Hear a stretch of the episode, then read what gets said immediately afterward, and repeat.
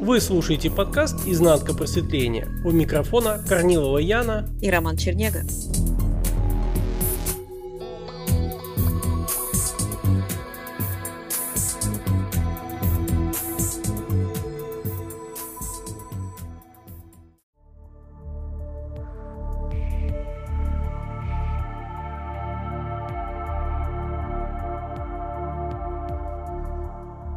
Знаешь, Ян, я тут увидел сказку про золотую рыбку.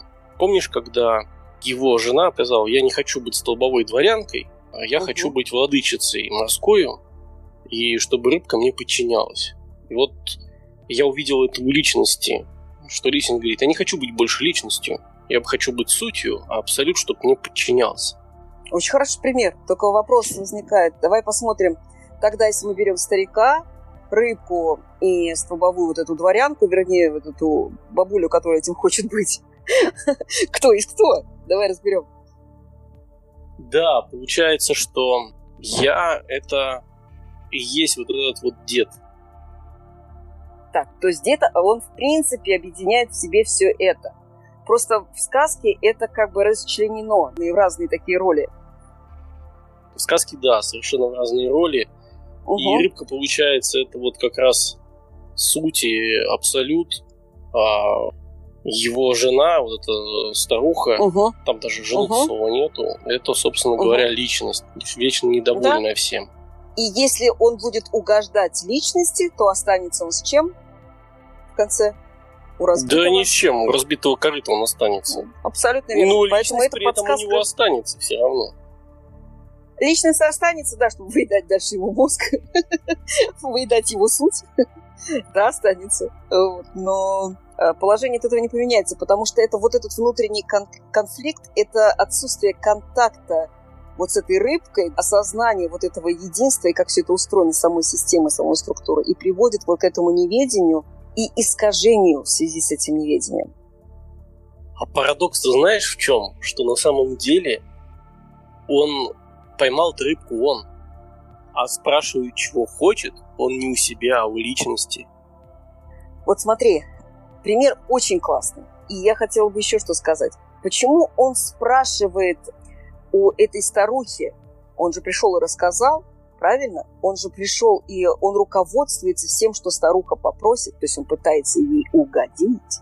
А видит ли старик это свою попытку угождать, попытку зависимости иметь эту старуху, иметь э, угождение ей?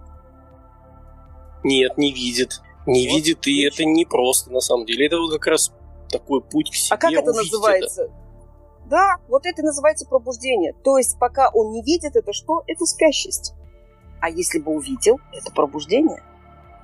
А если, например, э, старик меняет одну старуху или один формат общения со старухой на другой, одно желание на другое, ничего не меняется, спящесть не меняется, меняется виды сна. Но расклад сил остается прежним.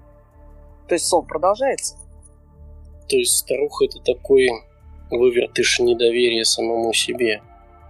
И недоверие, и предательство, и неведение, и неведение о своем неведении, незнание своего собственного вот этого ощущения себя, своей настоящести, неразвлечение себя и личности, то есть себя и образности о себе – все это и есть вот основа для такой сказки и разбитого корыта в конце.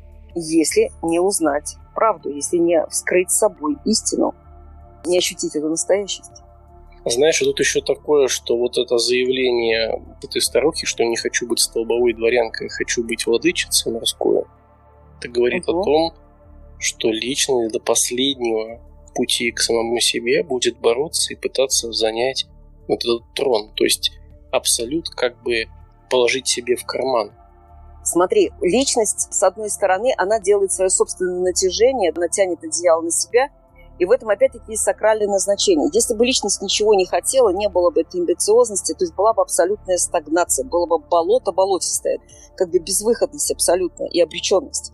Но за счет того, что личность тянет в одну сторону, и пока человек ведом этим, ведом неведением о том, что он ведом собственной личностью этой образности, он углубляется, он удаляется от самого себя, от своей сути, от своей настоящести, от собственной одинности, от абсолютности этой одинности. Он удаляется. И когда однажды он придет в тупик, вот в эту разочарованность, вот это вопрошание, что, зачем, почему, как так, вот только тогда появляется возможность узнать. То есть, грубо говоря, это, как ты сам говорил, как тетива лука, да, когда натягивается специально вот эта тетива, чтобы стрела выстрелила. То есть должно быть натяжение, то есть своего рода удаление от себя, чтобы появилось стремление, побуждение, но сначала прежде появляется разочарование. И вот после этого разочарования, когда появляется побуждение, желание, желание вернуться в дом себя – вот как бы это сакральность пути. Пути без пути от себя к себе. По деду-то, кстати, это нифига не заметно. То есть он так, как УГ ходит вот к золотой рыбке, просит, что ему скажут. И даже вот у него не поскользнуло никакой мысли о том, что может что-то как-то, что-то не то. Ну вот смотри, есть библейская фраза, я ее часто употребляю. Я много раз стучался, но вы не открывали.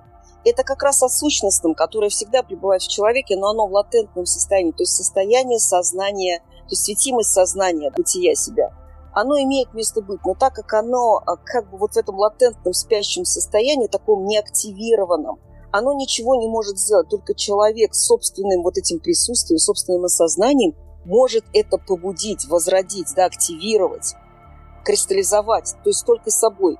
Никто без согласия человека никуда вмешиваться не будет. Во-первых, никого нет, а во-вторых, то, как человек плавает, варится во всем этом и этим доволен, то, как говорится, так и все останется. Неизменно. Статус-кво.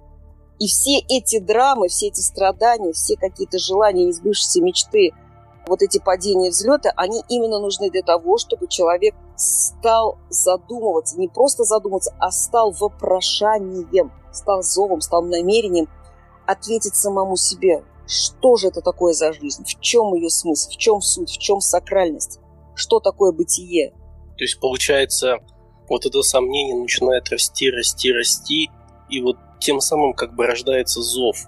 Да. То есть зов-то до этого был, но он был немножко другой. То есть он закидывался всем из-за того, что этого было много, и это было новое, неизвестное, это было интересное путешествие, и там семейных отношений, и работы, и ну, какие-то инновации, то это, вот этот зов, он как бы работал на то, чтобы тратить на это светимость, вовлечение себя в это. А когда появляется сказала, что... сомнение, да, то угу. зов, получается, он начинает уже обретать какие-то формы. Абсолютно согласна. И единственное, что поясню, что изначально, когда есть спящий, зов принадлежит личности. То есть она его берет, как говорится, под свою юрисдикцию. Она им управляет его и контролирует этот зов. И он, получается, обусловлен, этот зов, самой территории, чистотой и ипостасью личности. То есть, опять-таки, сном и неведением. И только когда человек начинает уставать от своих собственных страданий, уставать от непонимания, что, зачем и почему, как так, тогда он начинает вообще рассматривать все. И вот тут-то и происходит вот этот протуберанец прозрения, что зов не принадлежит личности, что надо вообще поставить под сомнение саму эту личность, но сначала ее надо обнаружить, что человек гораздо больше, чем просто какая-то программа образности, программа мышления – что есть нечто большее программы, то есть есть сама ипостась сознания. То есть это самое простое получается, что дед, если бы задумался о том, что что-то как бы, а что я-то? Что я-то тут при чем вообще? Что я хожу от старухи к рыбке, ну и тоже туда-сюда, туда-сюда. И как бы он в этом во всем, не то что сомнение, получается, он себя самого не замечал. То есть как бы да? не было такого щелчка, как бы осознания – а что я вообще такое? Что я вообще тут Абсолютно делаю? Верно. Рыбу ловлю? А посмотри, по какому принципу построено все информационное поле. Посмотри, все психологи, все мастера, так называемые гуру, неважно, как они себя называют, они говорят, не ваш человек, уходите. Есть другие. С этим человеком что-то не получилось, они спящие, как там мы в прошлом с тобой в подкасте говорили, кто-то там торчки, кто-то шизотерики, кто-то еще. А эти кто-то, они кто в твоей реальности? Разве это не отличается, чем-то вообще отличается от этой сказки? Старик mm. думает, что он поменяет старуху, и его жизнь изменится. Но он не понимает и не осознает одного, что старуха не случайно, потому что она отражает его собственное представление о союзе, о контакте, о самом себе. А, на самом деле он, знаешь, он ее таким образом хочет апгрейдить, улучшить, чтобы она была благосклонна да? к нему, а получается все равно наоборот. И угу. она все равно недовольна. Конечно. И это есть еще простая фраза, вот такая поговорка, или как в простонародье, сколько волка не корми, все равно в лес смотрит. То есть сколько ты не подпитывай вот эту образность или желание иметь какую-то половину, ты всегда будешь недоволен, потому что ты пытаешься во внешнем, в отражательной системе, в проекции найти какую-то компенсацию, что тебя наполнит, да, что тебя насытит, что сделает тебя счастливым, но это никогда не бывает вовне, это только изнутри и собой. То есть человек считает, что есть какие-то дела, а есть какое-то познание себя. Это две разные ипостаси. Вот на двойственность. Ну, да это мне очень знакомо, Ян. Поэтому само познание, сам, все дела, неважно, есть они у тебя или нет, отношения есть они или нет, это все и есть познание глубины себя. То есть это познание вот этой абсолютности, отдельности себя, то есть взаимодействие с самим собой. Просто в данной реальности это выражено через такую форму отражения, проявленность. Ведь как режиссер познает себя? Через что? Через постановку фильма, спектакля. Он же не может сказать, я ничего никогда не снимал, ничего никогда не ставил, но я классный режиссер. Как ты это поймешь? То есть ему нужно выражение этого, да, или как художник, он воплощает что-то. Так он познает самое себя. То есть так и здесь. Ты хочешь есть... сказать, что угу. каждый благодаря тому, что он вообще проживает, он таким образом познает сам себя. Вот это его жизнь. Если не избегать от нее, по-настоящему не избегать, то она именно развернется в познании самого себя. Потому что с помощью Жизнь. какого-то другого рисунка познать себя невозможно. А, вот у этого, там, у Пети Коли, у него какая-то жизнь такая, я хочу вот его жизнь. Но он той жизнью познает себя так, а ты себя познаешь вот так вот, через свою. Через взаимодействие. Дело в том, что, смотри, даже когда кто-то смотрит на Петю Колю, он смотрит на проявленное вовне то, что получило форму идея о Пете, идея о Коле.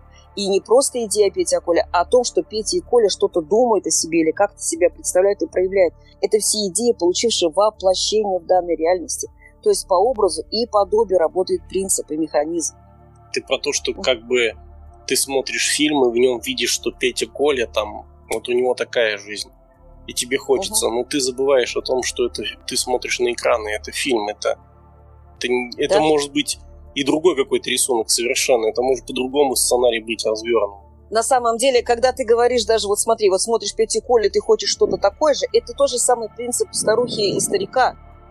Когда, чтобы он не пришел, старуха хочет чего-то другого, не так, как есть. Вот он тебе, пожалуйста, этот принцип. И информационное поле будет, естественно, это не только вот через какую-то сказку закидывать или программировать, да, или контролировать, а именно через других, похожих на тебя. Я это называю информационным сигналом. То есть смотреть кино человек, да, отчасти понимает, но на самом деле он, он не осознает того, что он имеет дело с информационным сигналом, который получил форму, объем воплощения в данной реальности. Человек ошибочно трактует это как тождественность самому себе. Ну, представляешь, ведь можно видеть э, сон, как сказать, сон во сне, да, когда ты видишь какую-то чужую разыгрываемую пьесу, которая угу. на самом деле всего лишь отображение, ну, то есть как сценарий. Но когда ты смотришь по телеку, ну это вообще... То есть это еще выдумка этого сна о том, что есть идея об этом сне. То есть это какой-то, как сказать, есть какой-то, например, там режиссер спектакля, который делает спектакль, и ты в зрительном зале там его смотришь. Он для тебя проекция, а ты еще, угу. еще глубже, получается, его, если, правда, если он пробужденный, это непонятно, каким образом будет тогда. Нет, всегда все отталкивается от отдельности самого себя. Отдельность реальности себя. Потому что куда бы человек не посмотрел, смотри, я не случайно говорю человек, я не говорю каждый, я говорю просто человек. И это подразумевается, что тот, кто слушает, он воспринимает это только как реальность одного. И тогда, накладывая вот это осознание, взаимодействие с собой, человек начинает различать и понимать структуру, он начинает подходить хотя бы даже к тому, чтобы ощутить, осознать эту всю систему, как, как это функционирует. Ведь смотри, вот ты говоришь, да, ты смотришь вот в реальной жизни, или ты смотришь кино. Давай так. Ты смотришь, как на вокзале кто-то кого-то провожает и плачет. Тебя это вызывает умиление и тоже трогает до слез. Ты смотришь то же самое в кино, как кто-то кого-то провожает, плачет, и это трогает до слез. В чем разница? И то, например, чужие люди, и то на чужие люди. Просто одни вот буквально где-то стоят там, допустим, 5 метров от тебя, а другие по телевизору. И, может быть, гораздо ближе. Разница Давай. в том, что я очень сильно отдаю отчет реальности того, что я вижу. То есть вот, да, как было раньше, угу. когда я не знал, что такое ощущение. Я, то есть у меня мир строился из запахов, из вкуса, из цвета, ну, из того, что я вижу и слышу, собственно говоря. Угу, угу, и тут угу. Абсолютно то же самое. То есть я придаю значение большему, что вижу сам, чем вижу на, по телевизору, например. Такое вот. заблуждение, потому что в ощущениях, на самом деле, и то, и другое, они абсолютно одинаковые. Поэтому важно что? Установить наблюдение за органами чувств. Не быть внутри них, не быть априори управляемым этими органами чувств, а установить наблюдение. Да, естественно, ты не теряешь связь с данной реальностью, ты не теряешь связь с телом, но ты в наблюдении за всем происходящим, потому что, еще раз говорю, есть только две ипостаси. Либо это подчиняется тебе, либо ты подчиняешься этому, либо ты локомотив, либо ты пассажир.